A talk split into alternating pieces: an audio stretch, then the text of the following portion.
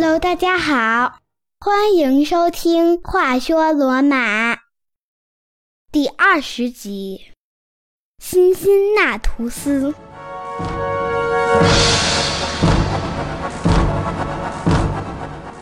马西亚，当爸爸告诉你妈妈的故事的时候，他有没有提到阿比乌斯·克劳迪乌斯到底做了什么？你是说对我妈妈做了什么？不，不是对你妈妈，我是说他在罗马城里都干了什么。那天晚上，马西亚和姑姑茱莉亚聊到了深夜。当时的罗马人，尤其是平民阶级，通常是日出而作，日落而息，很少有人会熬夜。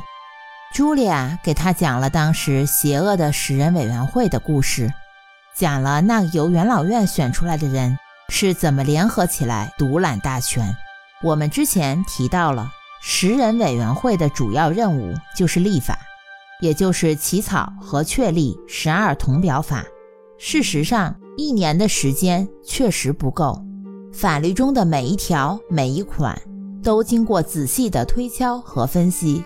尤其是那些年长的贵族们，他们习惯聚集在罗马广场，一起讨论法律条款，所以十二铜表法不可能在一年内完成。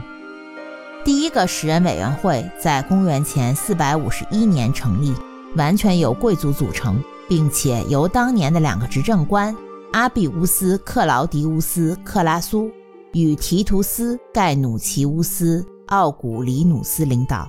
十人委员会中的每一个人轮流管理政府一天，当天当政的那一个委员就会有刀斧手持着刀斧、棍棒仪仗开道。他们对法律的管理是值得作为模范的。他们交给百人会议一部有十项条款的法律，并被通过。十人委员会职务的成功，促成公元前四百五十年。第二个十人委员会的任命，这一次只有阿比乌斯·克劳迪乌斯再次成为十人之一。他们在他们前任的法律中增加了两项条款，完成了十二铜表法。由此可见，两年后，当十二铜表法正式出台，当平民阶级终于发现，在第十一表中隐藏的关于禁止平民阶级。和贵族阶级通婚这一不平等规定的时候，所谓的十人委员会其实已经是完成了他们的使命，但是他们已经被这突如其来的庞大力量和权力宠坏了，想都没想过是时候把权力归还元老院了。尤其是连任两年的阿比乌斯·克劳迪乌斯，正是这个全程参与立法的阿比乌斯。一天，他走在罗马大街上。传说这是一条位于帕拉蒂尼山和卡比托利欧山之间的道路。他看见了一个女孩正在从公共喷泉处取水，他就一路尾随着这个女孩，直到女孩回到家，记住了她的住处，这才罢休。一路上，他暗想：我一定要得到这个女孩。很快，他就得知，这个女孩虽然出身平民，却是个自由人，不是奴隶。而且他家还是个罗马有名有姓的家庭，女孩的哥哥和父亲都是罗马军团中的荣誉战士，在最近保卫罗马的战役中均立下战功，获得了军人的荣誉勋章。这些都没能让又老又油腻的阿比乌斯·克劳迪乌斯打退堂鼓。作为十人委员会的领导和法官，利用手中双重的权力，发表声明宣布。指控这个女孩是一个逃跑的奴隶。马西亚，你要知道，在罗马十二铜表法颁布前，如果一个女孩被指控为逃跑的奴隶，首先她要先被押上法庭质问，那里她就先会被判关押一个月。马西亚听到这里，觉得自己的呼吸都要停止了一样，他终于开口问道。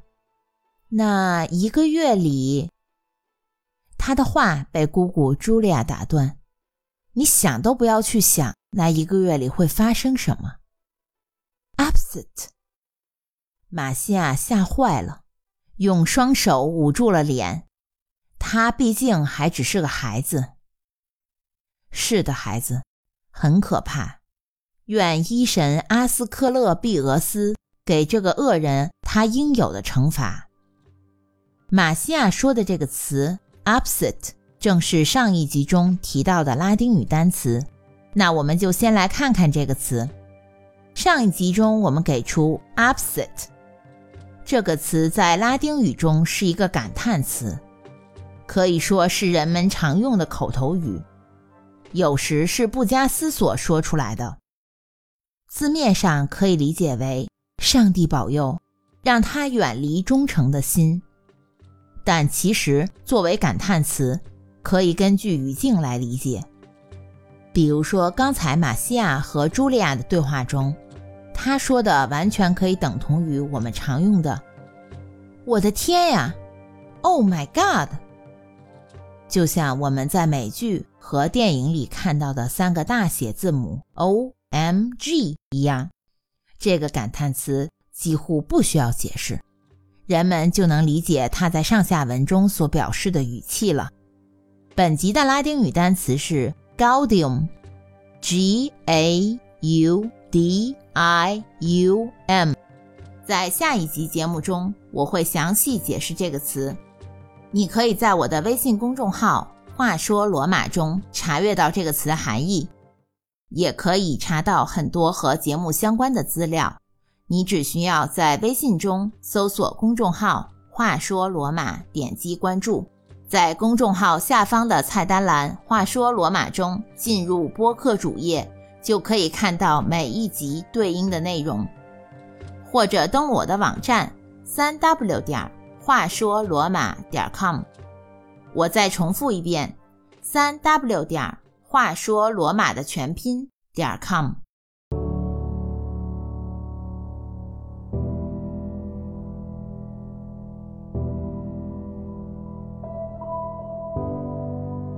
现在我们回来讲今天的故事。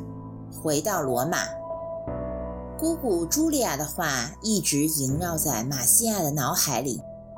此时的茱莉亚已经上了年纪，历经了罗马的艰难和混乱的二十几年后，她把故事讲得似乎轻描淡写。在这二十几年里，罗马城内城外战乱不断。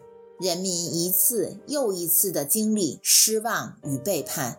马西亚听着姑姑讲到十人委员会结束的时候，简直惊呆了。这是整个故事他最喜欢的部分。阿比乌斯·克劳迪乌斯·克拉苏在公元前451年当选为执政官，很快他就被任命为十人委员会的主席。当时，十人委员会的主要职能和任务就是立法。他在掌权期间，权力蒙蔽了他的双眼和心灵。在两年后，他应遵守诺言归还元老院实权。阿比乌斯·克劳迪乌斯阻止了新一任执政官的选举。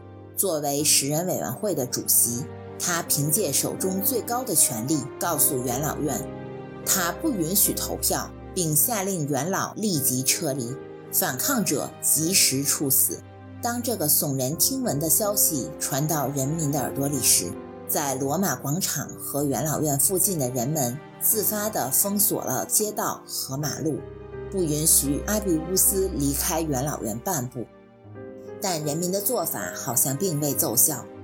十人委员会胆敢公然背叛法律，是因为他们认为自己是罗马的最高统治者。命令扛着数磅的刀斧手作为他们的贴身护卫，保护他们的安全。顿时，罗马城人心惶惶，大家都在纷纷议论，害怕这是要恢复王政的先兆。更可怕的是，他们不像是执政官一样，每人安排两个刀斧手，而是每人在至少十二个刀斧手的簇拥下，大摇大摆地出现在罗马城内。这样的情形持续了几周，直到几个月以后，罗马城和罗马人民才从震惊中缓过神来。我可以想象，在那些日子里，罗马城内看起来应该就像一个充满刀斧手的蚁丘。由于他们手中的树棒夹着斧头，可以随时当场处决任何人。如果走在街上碰见他们，就要立刻穿过马路到另一侧的人行道上去。人们简直觉得好像有十个高傲者塔克文一样的暴君统治着罗马。从震惊中警醒的人民在罗马城开始了抗议和暴动。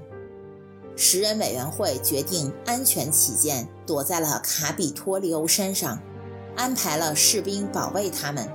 城中抗议愈演愈烈。在一个名叫维尔吉尼亚的女孩被公审的那天，抗议达到了高潮。这个女孩就是在节目开始的时候我提到的。她在公共喷泉取水时，被又老又油腻的阿比乌斯·克劳迪乌斯看上并陷害。他的父亲名叫卢修斯·维吉尼乌斯，是罗马军团中的一名军事指挥官，负责罗马防御的一个军团里的百夫长。更加可笑的是，他在被阿比乌斯·克劳迪乌斯骚扰前，就已经被许配给了年轻的军事新秀卢修斯·伊奇里乌斯。他长得很是英俊，彬彬有礼。正巧那一年，他当选为保民官。当天，刀斧手奉命把维尔吉尼亚押去罗马法庭公审。虽然有证人作证，维尔吉尼亚是自由人，不是奴隶，但克劳迪乌斯依然裁定他是一个从主人家逃跑的奴隶，而且命人立即把他押送回主人家中。他所说的主人是他自己的一个被保护人，也称作客户马尔库斯·克劳迪乌斯。也就是说，他指控维尔吉尼亚的主人间接的就是他自己。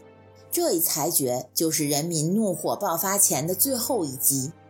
法庭外的街道变成了战场，双方的支持者在街道上厮杀。有资料显示，是维尔吉尼亚在审判当天手中一直握着一把尖刀，以备不时之需。最后。他的父亲就是用这把刀亲手杀死了女儿，还了女儿自由清白之身。在混乱的打斗中，维尔吉尼亚的父亲卢修斯·维吉尼乌斯和年轻的未婚夫卢修斯·伊奇里乌斯都不幸身亡。人民的反抗终于战胜了孤立无援的十人委员会，人民摧毁了刀斧手中的树棒。厮杀后的罗马街道，到处是尸体残骸。阿比乌斯·克劳迪乌斯没有能够在混乱中逃跑，被元老院逮捕。公审前一晚，他用自己的长袍在牢房里上吊自杀了。元老院夺回罗马政权后，立即选出公元前449年的两位执政官。这两位执政官就是率先领导人民反抗运动的元老，一个叫卢修斯·瓦雷列乌斯·波提图斯，另一位叫马尔库斯·赫拉提乌斯·巴尔巴图斯。有人说，其中一位执政官马尔库斯·赫拉提乌斯是我们在第六集中提到过的国王图鲁斯时期罗马三兄弟中的英雄赫拉提乌斯的后代。执政官和元老院掌权后，罗马人民的上诉权和罗马广场都恢复了，树棒中的斧头也被下令取了出去。据说后来，执政官马尔库斯·赫拉提乌斯率军大胜萨宾人，萨宾人战败后，在未来的一百五十多年内都没有再次胆敢来挑衅罗马。据历史学家李维记载。元老院拒绝为打了胜仗的马尔库斯·赫拉提努斯举办隆重的凯旋仪式，但由于深得民心，人民自发地为他举办了凯旋庆典。故事讲到这里，姑姑茱莉亚停顿了一下，深深舒了一口气，她的脸色突然变暗了，就好像一片乌云飘上了心头。姑姑，你怎么了？没什么，亲爱的，确实没什么。茱莉亚心不在焉地回答。突然，茱莉亚的哥哥马尔库斯走了进来。马西亚见到爸爸，嗖的一下站了起来。马尔库斯借着桌上小油灯的火苗，点燃了手中的短棍，神情严肃，侧头问茱莉亚：“你在和他说辛辛那图斯吗？”“没有，马尔库斯，我以主神朱庇特起誓，我一个字也没有提。你们要赶快睡觉去了，公鸡很快就要打鸣了。”那时候的罗马平民在公鸡打鸣的时候就要摸黑起来，通常是距离天亮还有好几个小时。茱莉亚没有提，是因为觉得孩子太小了。但是我们今天的节目要着重说一说辛辛那图斯，他的全名是卢修斯·昆图斯·辛辛那图斯，出生于公元前五百一十九年，当时还是罗马王政时期。他出身贵族，上集中提到了他最著名的战绩是在阿尔基多斯山之战中击败了埃奎人。我把他在其他方面的细节总结了一下，有以下十点：他和他的儿子凯索昆图斯一起极力反对十二铜表法的出台，因此并不能说辛辛那图斯是人民真正的朋友。辛辛那图斯可以说是一个优秀的罗马人的典型代表，具有男子气概和其他罗马公民应有的一切美德，正义感强，诚实正直，质朴节俭。作为个体，不具野心，但却拥有战略头脑和军事作战能力。他的儿子凯索昆图斯常常将保民官从罗马公众集会的广场上驱逐出去，阻止平民议事，产生决议。但父亲辛辛那图斯对此视而不见，不表态。辛辛那图斯的衙内所为，赤裸裸地将贵族阶级对平民阶级的藐视暴露出来。对此不讲民主的做法，自然要遭受惩罚。公元前四百六十一年，凯索被缺席，判处死刑，惊慌失措地逃亡离开罗马。没有证据证明辛辛那图斯本人与他的儿子的罪行有直接联系。判决规定，他需要赔偿的数额相当于三千头驴的价值，这在当时是一笔非常高的款项，远远超出了他的能力范围。由于不可否认的父子关系，辛辛那图斯将自己多数土地变卖了，换钱替儿子赎罪。但是他从未试图把他的儿子带回来。如此大义灭亲、遵纪守法而非纵子枉法的举动，自然让辛辛那图斯在政治上收获很大。公元前四百三十九年。十二铜表法出台后的第十一年，一场非常严重的饥荒席卷了罗马。保民官塞浦路斯·麦留斯自掏腰包购买了从西西里岛运来的一整个船队的谷物，用比元老院低很多的价格倒卖给平民，有时甚至免费发放。当元老院意识到保民官塞浦路斯·麦留斯，是在利用手段收买人民，伺机叛乱。他已经开始在家中私藏武器，意欲废共和而复辟王制。元老院又请八十岁高龄的辛辛那图斯出山，授予独裁官一职，平定叛乱。传说，当元老来到农庄时，辛辛那图斯正在田间干活。远远的看见，立即让妻子把他自己的长袍拿来换上，因为他知道一定是罗马有麻烦了。他们来让他去做独裁者，独裁者怎么能以农夫模样见人呢？辛辛那图斯任命了盖尤斯·塞尔维利乌斯·阿哈拉为骑兵统帅，也就是独裁官的副手。奉命去传唤塞浦路斯·麦留斯，可是塞浦路斯·麦留斯死活不听。骑兵统帅一职是一人之下，万人之上，只向独裁官汇报。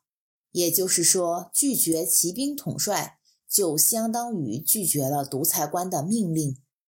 于是阿哈拉就从腋窝中掏出一把匕首，将其捅死，一把火把他的家烧成灰烬。盖尤斯·塞尔维利乌斯出身于伊特鲁里亚和拉丁的混血，在伊特鲁里亚语中，阿哈拉的意思是腋窝，也就是说，他名字中的第三个词阿哈拉。是由于他从腋窝中掏出一把匕首，将塞浦路斯捅死而加在他名字后面的。再多说一句，这个人是刺杀凯撒大帝的凶手布鲁图斯的母亲塞尔维利亚的先祖。我用了四天时间，把几年前的美剧《罗马》第一季和第二季又看了一次，发现在我做播客以后，了解了更多。剧情看起来更有意思了，里面有很多虚构和戏剧化的成分，但也不乏大量史实。很多历史人物的故事都是有据可查的，喜欢的朋友可以找来看看。这次只用了二十一天就平定了叛乱，一切恢复平静。辛辛那图斯再次立即归还权力，回家继续务农了。他的骑兵统帅盖尤斯·塞尔维乌斯却不得不离开罗马，开始流亡。因为尽管他是听命独裁官杀死了塞浦路斯，但罗马元老院仍然判定他滥用职权，认为他应该把叛贼捉拿归案，绳之以法，而不是就地处决掉。公元前四百三十年。八十九岁高龄的辛辛那图斯死在了罗马郊外的农场。八十九岁这样的高龄，在罗马当时是非常罕见的。他在公元前四百五十八年和公元前四百三十九年两次临危受命，救罗马于水火之中，两次坐到了罗马最高统治者的位子，但两次都没有坐满一个月就辞职返乡。大家都知道，现在美国的俄亥俄州有一个城市叫辛辛那提城。这个城市的名字是对乔治华盛顿的一个尊称。历史上也有很多人把乔治华盛顿和古罗马的辛辛那图斯拿来做比较。至今，在美国的辛辛那提城依然有许多美国革命时期的战士的后代。这些战士当时在这里分得土地而留下。华盛顿在领军战胜英军之后，辞去一切军职，卸甲归田。他认为，如今革命成功，天下自当由文官治理，自己一介武夫，不宜干预治国。所谓树欲静而风不止。数年之后，他再次出山，凭借威望主持美国制宪会议。再之后，他众望所归，成为美国第一位总统。华盛顿在总统任上一干两届，总共八年，且拒绝任何总统薪俸。八年之后，华盛顿拒绝担任第三任总统，坚持要退出政坛，由此也开创了美国总统连任不超过两届的惯例。第二十一集节目。将从意大利南部城市卡普阿的沦陷聊起。我们去一起看看罗马的新敌人萨莫奈人如何兴风作浪，还要去看看公元前四百二十九年的希腊，那里的雅典卫城终于建造完成了。用来建造卫城的砾岩，雅典已经准备了将近一个世纪。在罗马城里的马尔库斯家中。马西亚的爸爸马尔库斯终于为女儿找到了合适的求婚者，把家里这个已经适龄待嫁的女儿嫁了出去。但是有个问题，这个男子并不住在罗马，他来自遥远的非洲。马西亚不得不随新婚丈夫离开家，离开罗马，乘船前往非洲的迦太基。马西亚离开不久。和他最亲近的姑姑茱莉亚就去世了。马尔库斯把妹妹埋葬在了他最爱的森林里。正是在那个隐蔽的森林里，他曾没日没夜地练习着发音和说话。你可能会问了，为什么要把女儿嫁那么远呢？我想，远嫁的理由莫非是交易？是的，马尔库斯最大的客户提供了一笔很好的交易。他没有抵抗住诱惑，接受了把女儿嫁往非洲的条件。马西亚的弟弟，那个会背十二铜表法的小男孩，已经长大，成了一位英俊的罗马男人。很快，他将会踏上战场，在罗马北方为保卫罗马效力。而他的亲姐姐却嫁到了敌人土地上。他们会在迦太基见面吗？外敌不断的罗马。城内也不得安宁。茱莉亚死后的二十几年内，罗马城充满了死亡和瘟疫。更精彩的故事，敬请收听第二十一集《死亡和瘟疫》。感谢大家的收听，我们下集《话说罗马》再见。